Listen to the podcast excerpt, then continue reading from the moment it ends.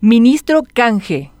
A ninguno sorprendió ni escandalizó el último análisis del Sistema Educativo Nacional. Un estudio del Ministerio de Educación y Cultura tiene por objetivo de diseñar la estrategia de transformación educativa hasta el 2030. Título rimbombante y de una gran ambición, por cierto, pero la realidad nos confronta. Como se suele decir, vaca piruñorairoisha o pareíta. ¿Cuántos se tomaron el tiempo de leerlo íntegramente? A grandes rasgos, nada revelador. Un informe de unas 60 páginas que terminará como las anteriores en la nada, mientras las consecuencias en la formación de niños y adolescentes en edad escolar se agravan en plena expansión de la infotecnología y el acoso permanente de dogmas e ideologías. Ya todos lo sabíamos, nuestros niños y adolescentes escriben y leen, sí, pero no hay lectura comprensiva. También ya conocíamos que en términos comparativos a nivel de la región, Paraguay es uno de los países con menor inversión en educación como porcentaje del PIB